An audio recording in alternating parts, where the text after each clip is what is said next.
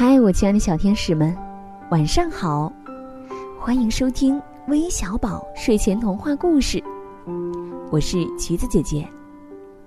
今天啊，让我们一起来听听一个精彩又很感人的故事，名字叫《小小和妮妮》。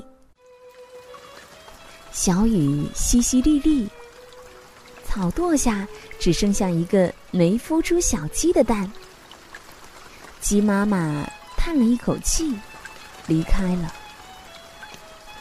雨越下越大，还有冰雹呢。蛋壳被冰雹给砸开了，一只瘦瘦的小鸡钻了出来。它个子太小了，我们就把它叫小小吧。小小的眼睛是瞎的。它跌跌撞撞在雨中挣扎，一条蚯蚓轻轻召唤它：“来，到这边来。”这是一条身上带着泥巴的蚯蚓，我们就叫它泥泥吧。泥泥有点神奇，它不仅会爬、会钻，而且还会飘。天晴了。妮妮带着小小到处转悠。小小问：“花什么样？”“花是香香的。”“那草呢？”“草是嫩嫩的。”“太阳呢？”“太阳是暖暖的。”“月亮呢？”“月亮，嗯，是凉凉的。”小小摸着暖暖的石头。说：“这是太阳。”小小摸着凉凉的石头说：“哦，这是月亮。”小鸡们嘲笑他说：“是那条蚯蚓告诉你的吧？呵呵，它和你一样，啥都看不见，整天傻乎乎的到处转悠。”妮妮也看不见。小小心里一颤，但马上说道：“他是我的好朋友，帮我找米粒、找谷壳、找花瓣吃。他怎么不帮你找肉虫吃呢？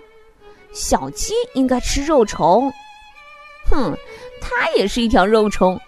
不信，你啄它的脑袋试试看。”小小真诚的对妮妮说。我绝不会啄你，我们是最好的朋友。妮妮笑了笑说：“谢谢。”那些小鸡们啄过我的脑袋，不过我的皮很厚，嗯，只是有点疼而已。小小说：“他们嘲笑你，整天到处转悠。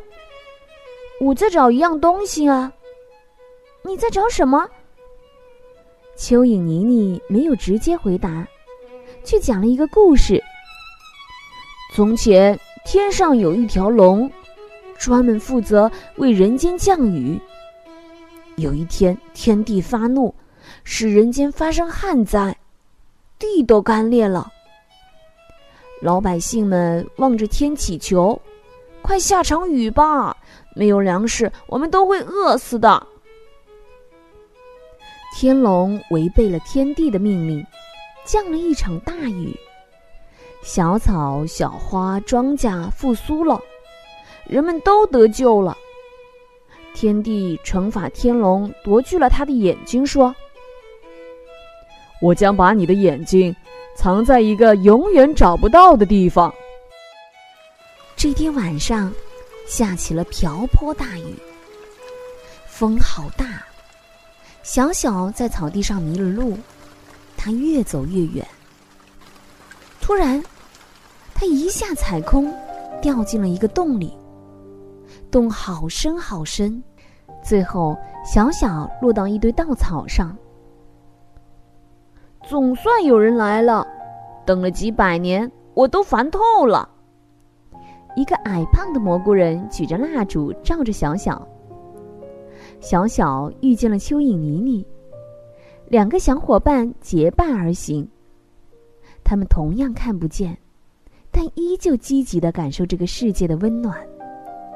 可是小小突然掉进洞中，矮胖的蘑菇人举着蜡烛，照着小小，然后不耐烦地说：“怎么来的是你？”显然他等的不是小小。不过我发过誓，谁来第一个，东西就给谁。蘑菇人取出一个亮亮的水晶瓶。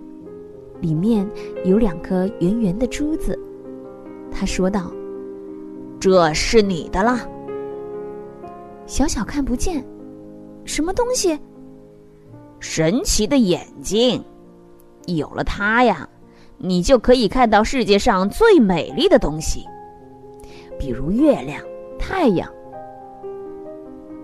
小小把妮妮告诉他的话说给矮胖的蘑菇人。我知道，太阳是暖暖的，月亮是凉凉的。啊，哈哈，世界不是你想象的那样。蘑菇人笑着，把亮亮的珠子镶到了小小眼前。一道亮光闪过，芬芳的花儿，嫩绿的小草，灿烂的阳光从眼前闪过。小小惊叫：“哦，好美呀！把它放进你的眼睛里，它就永远是你的啦。”圆圆的珠子，软软的，光滑无比。小小拿着珠子，手直哆嗦，他的心在颤抖。我。我拥有了神奇的眼睛，我会看到花、草、太阳、月亮。这时，蜡烛的火焰忽闪了一下，妮妮从洞口坠落下来。原来，妮妮还在风中寻找着呢。蘑菇人看到妮妮，长叹一口气：“唉。”虽然你现在的样子是蚯蚓，可是我知道，你就是那条失掉眼睛的龙。可惜呀，你来晚了。我已经发过誓，把珠子交给第一个捡到的人。看来这也是天地有意安排，不把眼睛给你。小小坚定的走向妮妮。把珠子放进了妮妮的眼眶里，炫目的亮光，轰隆隆的巨响。哦，妮妮变成了一条闪闪发亮的金龙，在巨大的金龙面前，小小显得那么渺小。金龙眼里流出了泪水。谢谢你，小小。他俯下身去，轻轻的抚摸小小。他流下眼泪，泪珠正好落到小小的眼眶里。小小的眼睛闪闪发光。哦，它能看到东西了。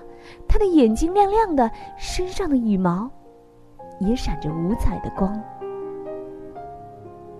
金龙腾飞而起，它的头顶上站立着小小，不。是美丽的凤凰啊！谁也不知道小小和妮妮的下落。但在黎明时分，早起的人们不止一次见过天空中一条腾起的金龙，一只美丽的凤凰环绕着金龙翩翩起舞。小小第一个得到矮胖蘑菇人赠予的神奇眼睛，他没有急切的让自己复原。而是把眼睛送给了好朋友妮妮，让妮妮能够看到这个彩色的世界。亲爱的小朋友们，小小和妮妮的故事告诉我们，好朋友之间要相互关怀，相互谦让哦。好啦，今天的故事就到这里啦。最后，让我们一起来听听都有谁点播我们的故事呢？他们分别是来自河南的吴子翰，来自河北的张艺彤，来自江苏的沈子琪，来自重庆的方林奇，来自河南的王瑞希。我们明晚再见，晚安。